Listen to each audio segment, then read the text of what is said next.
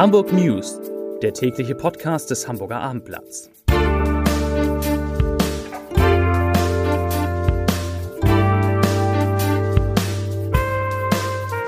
Herzlich willkommen. Mein Name ist Lars Heider und heute gibt es in diesem Podcast des Hamburger Abendblatts den schnellen und kompletten Überblick über die Lockerung der Corona-Maßnahmen, die ab morgen in Hamburg gelten. Weitere Themen. Sieben Restaurants müssen schließen weil sie gegen die Corona-Regeln verstoßen haben. Kitas dürfen dafür noch stärker öffnen. Und der Senat, der Senat ist sehr, sehr empört über das Kultlokal. Zwick ist vielleicht gar kein Kultlokal mehr. Zunächst aber, wie gewohnt, drei Nachrichten in aller Kürze mit meiner lieben Kollegin Laura Kosanke. Nachricht Nummer 1. Klinikpersonal fordert mehr Tests und Personal. Die Hamburger Krankenhausbewegung forderte am Montagabend eine engmaschige Testung aller Patienten und Klinikbeschäftigten auf das Coronavirus. Das teilten Sprecher während einer Videoanhörung mit. Auch müsse mehr Schutzkleidung zur Verfügung stehen, denn Minimalstandards der Hygieneprävention könnten nicht eingehalten werden. Beschäftigte der Krankenhäuser forderten zudem Gefährdungszulagen für alle Berufsgruppen mit Patientenkontakt sowie mehr Pausen und mehr Personal auf Covid-Stationen. Denn obwohl die Zahl der Intensivbetten ausgeweitet wurde, fehlt es an Personal zur Pflege. Politiker der Hamburger Regierungsfraktionen waren zwar eingeladen, nahmen aber nicht teil. Grund war die zeitgleiche Koalitionsverhandlung von Rot-Grün. Nachricht Nummer 2. Margarine-Klassiker mit neuer Rezeptur und schlechtem Beigeschmack für Milchindustrie. Upfield will die Rama-Rezeptur verändern. Der Anteil pflanzlicher Öle steigt von 60 auf 80 Prozent und die Zutatenliste schrumpft, kündigte Manager Carsten Wehrmann an. Was wegfällt, ist unbekannt. Ab September soll der Klassiker nach neuem Rezept zum alten Preis in den Handel kommen. Die neue Rezeptur wird begleitet von einer veganen Marktoffensive. Upfield will einen rein pflanzlichen Ersatz für Sahne auf den Markt bringen und will mit den Marken Arivia und Violife vegan Schnitt- und Frischkäse anbieten. Tierhaltige Produkte seien ungesünder und umweltschädlicher. Dabei bezog er sich auf eine Untersuchung der Schweizer Nachhaltigkeitsberatung Quantis und griff damit die Milchindustrie an.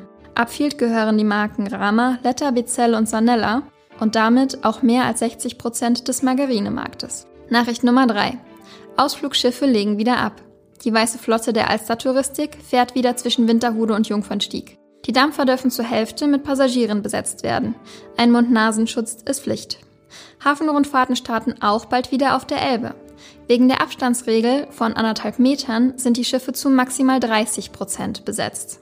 Die Bergedorfer Schifffahrtslinie plant eine kleine Kreuzfahrt von Hamburg über Berlin in den Spreewald. Die Premierefahrt vom 18. bis 25. Juni ist schon ausgebucht. Wegen der Corona-Krise ist der Helgoland-Katamaran Halunda Jet nun zwei Monate später in die Saison gestartet.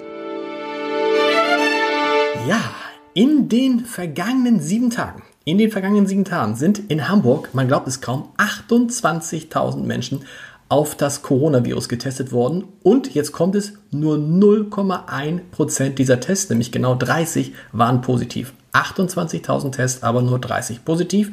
Das ist wirklich erstaunlich und deshalb sagt Gesundheitssenatorin Cornelia Prüfer-Storks, die sagt, dass Hamburg, dass die Tester kaum noch Fälle finden und dass sich das natürlich auch in allen anderen Zahlen zur Corona-Krise niederschlägt. Aktuell gibt es in Hamburg nur noch 120 Menschen, die mit dem Virus infiziert sind. Heute sind drei dazugekommen. Wenn das so weitergeht, werden wir spätestens Anfang nächster Woche nur noch zweistellige Infekt Infektionszahlen mehr haben. Und auch das sagt Frau Prüfer-Storks, die Covid-19-Stationen in den Krankenhäusern, sie leeren sich. Im Moment müssen noch 36 Patienten aus Hamburg in Kliniken behandelt werden, 14 davon intensivmedizinisch. Auch das ist eine, der, eine Zahl, die ist so niedrig wie seit Wochen, ach, seit Monaten nicht. Alle diese Werte, die führen jetzt dazu, dass Hamburg seine Maßnahmen zur Bekämpfung der Pandemie weiter lockern wird. Wobei, auch das steht fest, Bürgermeister Peter Schenscher bei seinem insgesamt vorsichtigen, manche sagen sehr vorsichtigen Kurs bleiben will und das forsche Vorgehen von Bundesländern wie Thüringen oder Sachsen für falsch hält. Schenscher hat dazu heute gesagt, Zitat, wir dürfen uns nicht der Illusion hingeben, dass das Virus weg ist. Das tut ja auch keiner, glaube ich, auch der Kollege Bodo Ramelow, der Ministerpräsident in Thüringen nicht. Aber klar ist, in Hamburg bleiben die Grundregeln. 1,50 Meter Abstand, Kontaktbeschränkung, Mund-Nasenschutz im öffentlichen Personennahverkehr und beim Einkaufen. Diese Grundregeln bleiben auf jeden Fall bis Ende Juni bestehen. aber es ändert bzw. lockert sich auch sehr viel. Und das will ich jetzt mal möglichst schnell und vollständig zusammenfassen. Ab morgen dürfen Hamburgs Kinos wieder öffnen, müssen natürlich dafür sorgen, dass die Hygienerichtregeln eingehalten werden und dass es vor allen Dingen keine Schlangen an den Kassen gibt. Live-Kultur unter freiem Himmel ist wieder möglich, allerdings nur mit maximal 50 Teilnehmern. Das klingt dann vielleicht so ein bisschen nach Stadtteilkultur, aber immerhin, man nimmt, was man kann und der Senat erlaubt in Autokinos auch Konzerte. Wobei, und das ist jetzt eine kleine Schmunzette am Rande, als Applaus dort nicht Hupen zugelassen ist, sondern nur frenetisches Blinken oder Lichthupen. Da bin ich gespannt, was für Konzerte das sind. Klingt eher nach Blockflötenkonzerten vielleicht. Ah, Verrückt. Weiter mit den Lockerungen. Tagestreffpunkte für Obdach- und Wohnungslose dürfen ihren Betrieb genauso aufnehmen wie Senioren- und Jugendtreffs, Spielenhallen und Spielbanken. Und ab dem 2. Juni, das müsste nächste Woche sein, können Hamburgs Freibäder wieder öffnen, wenn sie ihr Wasser desinfizieren können. Naturbäder sind von dieser Regel also ausgenommen. Besonders stark profitiert der Sport von den neuen Lockerungsbeschlüssen des Senats. Sowohl Fitnessstudios als auch Indoor-Spielplätze wie zum Beispiel das Rabatz, glaube ich, das Rabatz darf wieder öffnen, als auch, und das ist das Interessante, Sporthallen dürfen wieder genutzt werden, dürfen wieder öffnen. Allerdings gibt es für den Sport, der nicht unter freiem Himmel passiert, zwei besondere Bedingungen. Hier muss ein Abstand von 2,50 Meter, 2,50 Meter und regelmäßiges Lüften gewährleistet werden. Das klingt für viele Sportarten dann doch eher nach Techniktraining als nach echtem Wettkampf. Aber gut, immerhin, auch die Sporthallen dürfen wieder öffnen und die Fitnessstudios erst recht.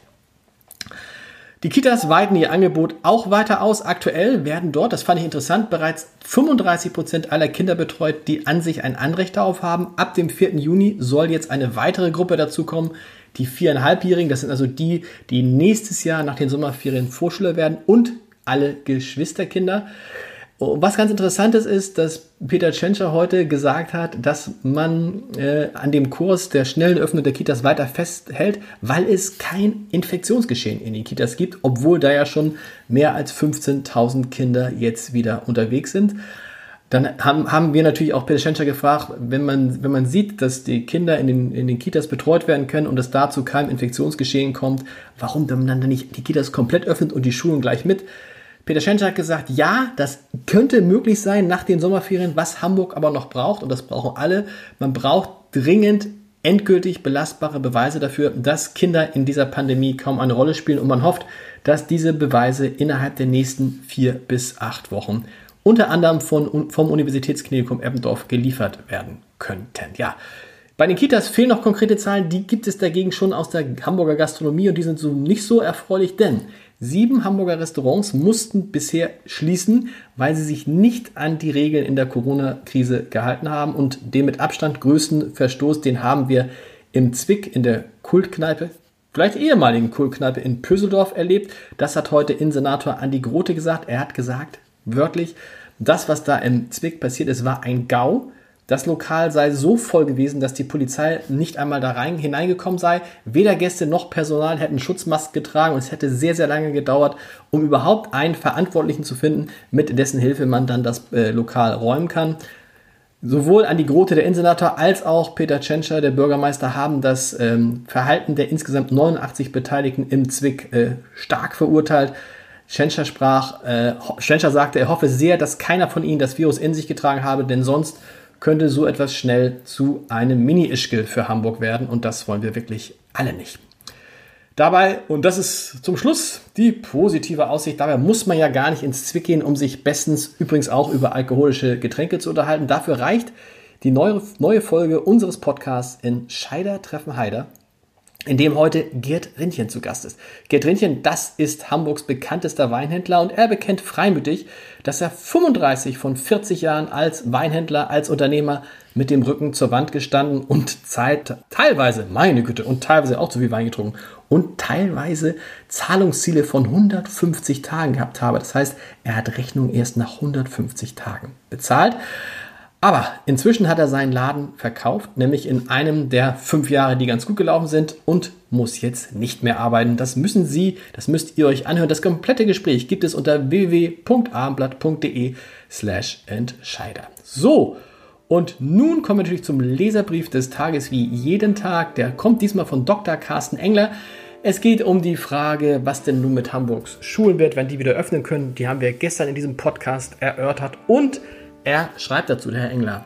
Bleibt noch hinzuzufügen, dass schon jetzt die Infektionszahlen in Hamburg so niedrig sind, dass ein deutlich stärkerer Präsenzunterricht für alle Schüler und Schülerinnen unter Einhaltung eines nachvollziehbaren Hygienekonzepts ab sofort ohne weiteres möglich wäre.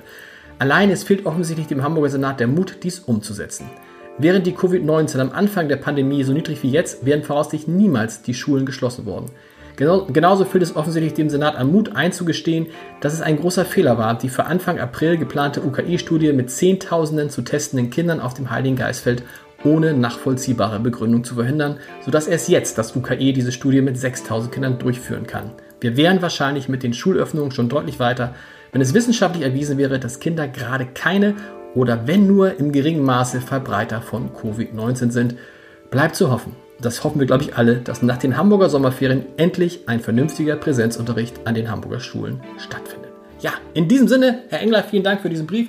Wir hören uns morgen wieder. Bis dann. Tschüss.